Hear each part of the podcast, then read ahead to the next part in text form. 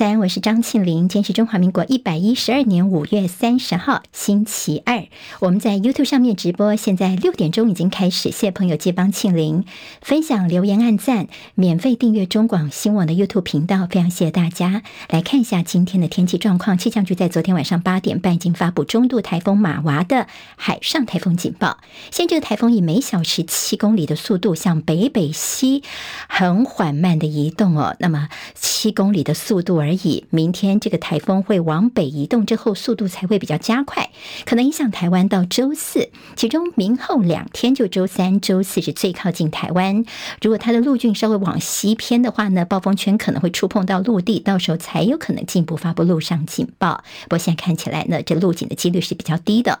好，降雨范围以北部跟东半部为主，而风浪会大过雨势。台风在周五逐渐的远离，都受到了台风外围环流的。影影响今天东西部的天气是两样。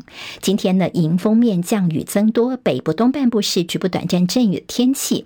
中南部受到台风外围沉降作用的影响，高温今天有三十五、三十六度。好，今天美国股市是休市，因为是阵亡将士纪念日，所以美股休市一天。中共防长李尚福将访问新加坡，出席第二十届香格里拉对话。遭到美国制裁的李尚福会不会跟美国国防部长奥斯汀破例会面呢？外界之前是高度关注，不过刚刚有《华尔街日报》的最新独家报道，五角大厦说呢，中国大陆方面已经回绝美国所提出的两国国防部长见面的要求。好，这报道说呢，也凸显出了在美中之间。这两个竞争强权最近暂时和解，但是还是有它的局限在。在此同时呢，菲律宾的海巡署将跟美国、日本首度举行三方海上演习。大陆广东海事局则是宣布在南海进行射击演习，较劲儿意味浓厚。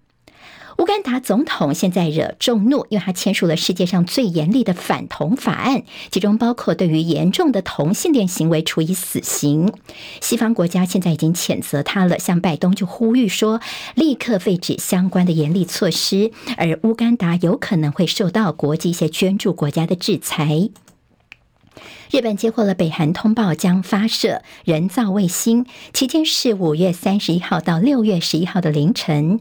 日本怀疑说这不是什么人造卫星，而是试射弹道飞弹，所以日本自卫队已经接获命令，如果北韩飞弹落入了日本的疆域，可以动用拦截飞弹予以击毁。另外，韩国也提出警告，如果北韩执意发射的话，一定会付出代价的。大陆载人太空船神舟十六号。预计在今天上午九点三十一分发射升空，大陆并且宣布在二零三零年之前要实现第一次的登陆月球。特斯拉执行长马斯克本周要访问大陆，这是他最近三年来的第一次访中。除了到特斯拉的上海工厂去了解之外，还会拜会大陆的高官，很可能会见到的是中共国务院总理李强。前 NBA 巨星魔兽霍华德跟 T1 桃园云豹的合约到明天终止，今天晚上魔兽就要搭机回到美国去了。接下来我们进行十分钟早报新闻，用十分钟时间快速了解台湾今天的日报重点。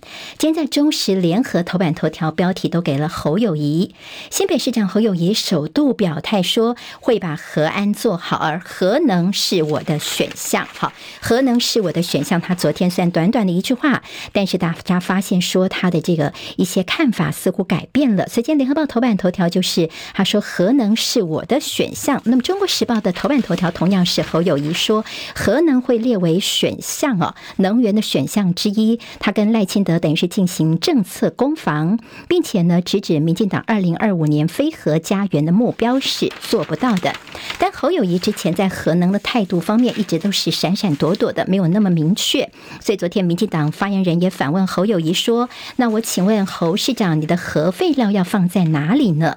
好，为什么核能这两天变成议题？要从周日的时候呢，赖清德在跟台大的同学们在这个谈话的时候，他提到了已经停机的核能机组应该可以维持在可紧急使用的状态，以备不时之需。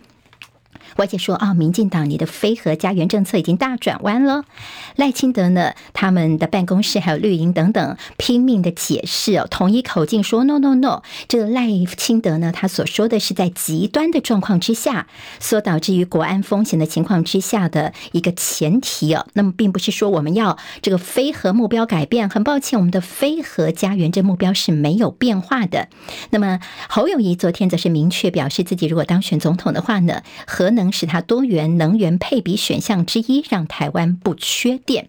当，大家问说，那新北你的做法又是如何呢？因为新北市政府你没有核发这个水保完工证明哦，所以在这个核一厂的这燃料棒的储存槽个干式储存厂，现在有没有机会启用呢？现在新北市政府的态度也有点改变了，因为法院判决台电胜诉，而新北市政府已经决定不提上诉了。也就是说，是否说他们会依法院的判决来予以核定，就已经卡了这么久的这个干式储存厂的部分，现在新北市政府也做出了让步。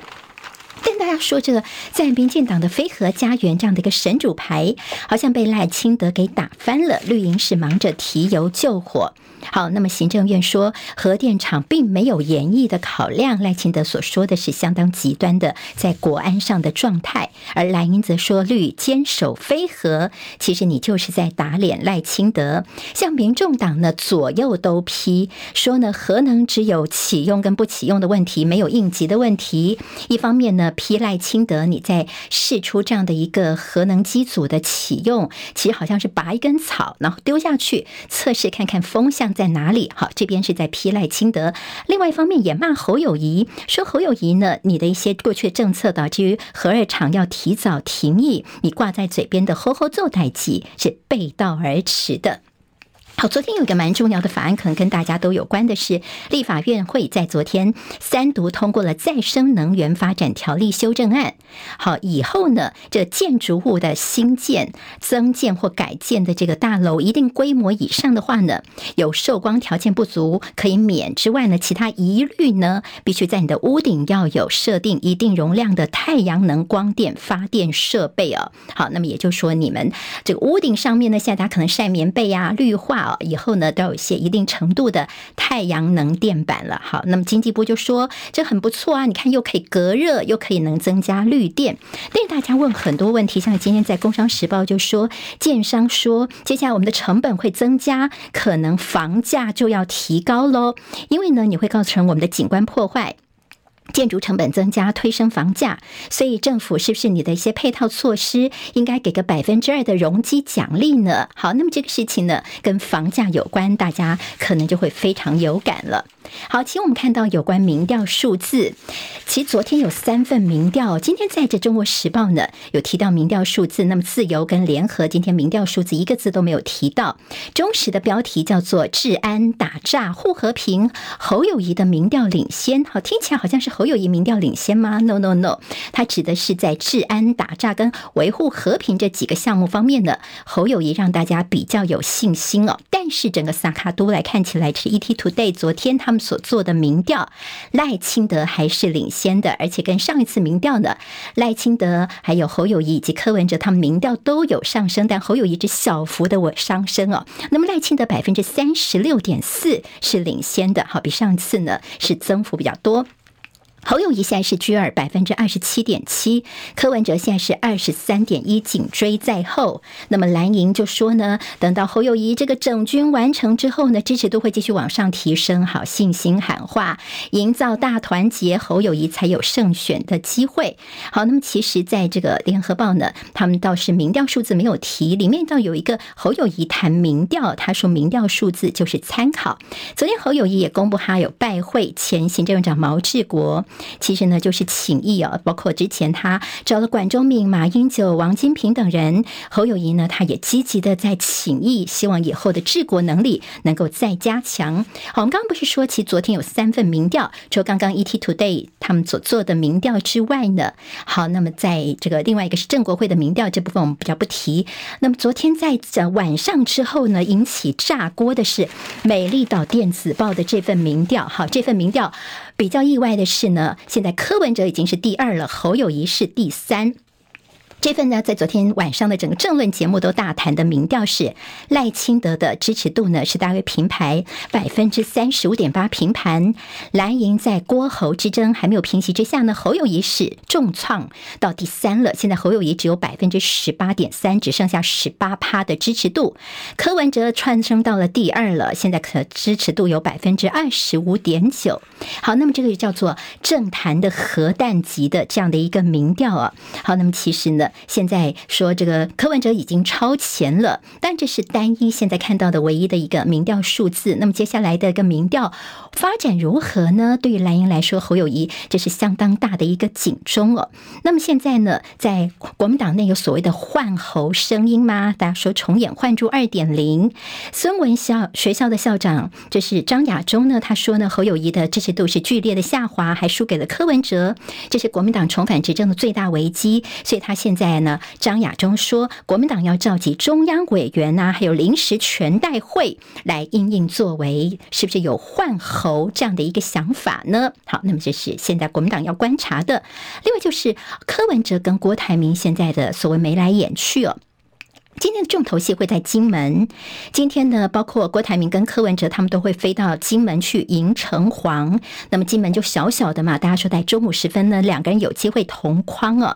好，那么现在呢，柯文哲的声势现在呃，以美丽岛电子报的民调，他已经超越了侯友谊了。那么外界说呢，可能接下来今天呢，这郭柯两个人的同框可能会进一步的拉抬柯文哲的一个气势。赖清德今天人也会到金门，时间在十二点三十分左。左右在金门出席信赖台湾之友会成立大会，所以呢，赖郭柯三人今天是巧聚在金门。那么新北市长侯友宜人在台北，好，那么在拼市政哦，所以他是独缺席的一个人。今天的整个政治观察，我们后续也要好好的来留意一下了。当然，今天《自由时报》也大做的是，今天金门迎城隍会看到这赖科郭都会出席庆典呢。好，那么现在呃，整个政治人物的一些动作氛围，当然也格外的引起关注了。好，今天《中国时报》的内页说，总统府在今天要公布大法官的被提名人四个人选，超绿，好，非常绿。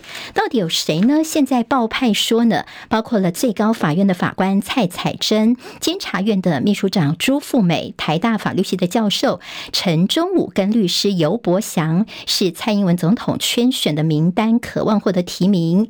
接下来我们会看到了，像是有所谓的检察总长啊、市县大法官的夫妻档，以后呢，十五个大法官全部都是你蔡英文所提名的，这势必会引发在野党极大的反弹。好，那么现在蓝营立委就说，这根本就是司法的悲哀呀。应小维要加入台北市立委战局，中正万华区会上演所谓的艺人大战。好，艺人大战，当然我们知道。之前有这呃所谓的鸡排妹可能在这边会被征召，那么虞美人也确定在这边参选。现在应小维她也要参战了，但是对于绿营来说，现在还有所谓的征召的不信赖。绿营议员找蔡英文去密谈，原来是呢，包括了像是郑家纯鸡排妹啦，还有李正浩这些都有些争议的人呢，可能可以获得征召。所以呢，在民进党内像简淑培等议员，他们就找蔡英文总统告御状。所以绿营的两个太阳之争现在。也浮上台面了。在 M B 诈骗案部分呢，行政院的打诈办公室明天要挂牌，问说查不查 M B 乔人事的问题。行政院长陈建仁是笑而不答。蓝营轰 M B 还是喊打诈哦？好，你现在你有 M B 的这个问题，你还在喊打诈，你好意思吗？另外，郑文灿说他要提告，因为蓝英说呢，这七年来诈骗案不是。不降反升吗？难道是有什么高级内应啊、金牌卧底吗？郑文灿看呢，当被影射，他就说呢，这是不折不扣的一些凭空捏造跟诈骗集团主权的关系，所以今天要控告国民党，总共有七个人在他要控告的名单上。中时联合今天头版当中有提到我们的这个长照问题哦，长照政策现在赶不上我们的老化速度。中时头版有国人的平均余命是到八十点八六岁，不健康余年大概是八年的时间。好，这健保的饼如何做大，实现健康老化？联合报提到，一人失能，全家破产。好，现在零家庭照顾者是指家庭成员越来越少，而且越来越老。如果有人生病的话呢，失能找不到亲友帮忙打理生活起居，那么在住宿机构每个月的费用三四万起跳，不是一般家庭所能够负担的。所以呢，国人的不健康余命超过七年，有说八年的数字。好，倒是我们的卫福不说我们防疫有成，我们以前都八字头，我们现在不健康余命已经掉到了七字，头七年多而已哦。那么所谓的不健康余命，就是你可能是有些病啊、卧床啊等等的一个情形。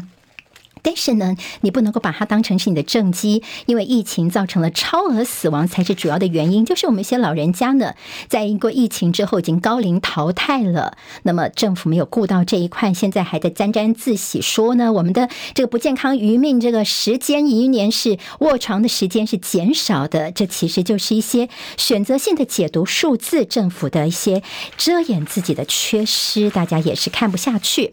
自由时报今天在头版当中提到三大。大部会联手征才，要改善旅宿业的缺工问题，开出了奖金，每个月最高一点三万元。锁定谁呢？包括有些学生啊、劳工，好，暑假大家来体验一下当旅宿的这些呃员工吧。经济报今头版头条有辉达大单，广达抢到了头香，台股气盛再现十千金。还有工商时报头版头条是多头猛攻，台股三段跳。还有今天是 Computex。在国际呃电脑展，台北国际电脑展的开展，两万买主抢单。今天台湾各日报最重要的新闻都在这里喽，赶快赶快订阅，给我们五星评价，给庆明最最实质的鼓励吧，谢谢大家哦。